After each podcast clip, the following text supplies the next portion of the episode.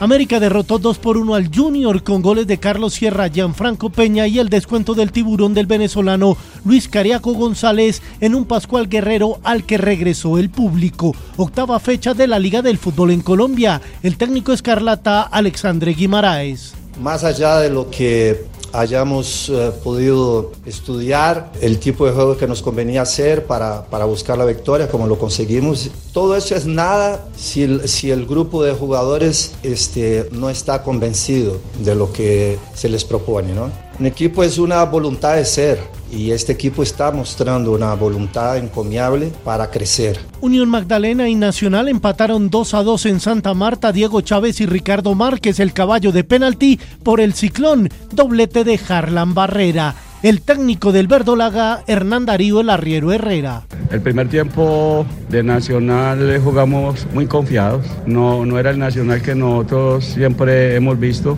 Muchos errores eh, dentro del equipo, pero hay que valorar también lo que hizo el Unión, que nos superó ese primer tiempo. En el segundo tiempo hay que valorar mucho a Nacional. Yo creo que Nacional es el equipo que quedó campeón. Tolima con gol de Jason Lucumi empató 1-1 con la Equidad que marcó a través de Pablo Sabaj de pena máxima. Hoy 8 de la noche Pasto 11 Caldas. Millonarios líder 16 puntos. Unión Magdalena 14, 11 Caldas 13, Pereira y Santa Fe 12. Miguel Ángel Borja hizo su segundo gol con River Plate, el primero en el Estadio Monumental, goleada 3 por 0 sobre Central Córdoba. Gran actuación de Juan Fernando Quintero y doblete para Juan Camilo El Cucho Hernández en la MLS. Su equipo, el Columbus Crew, empató 2 a 2 con Atalanta United. Y en la gimnasia, en el suramericano de Perú, Josimar Calvo, dos oros en barra fija y barras paralelas y un bronce en la general individual.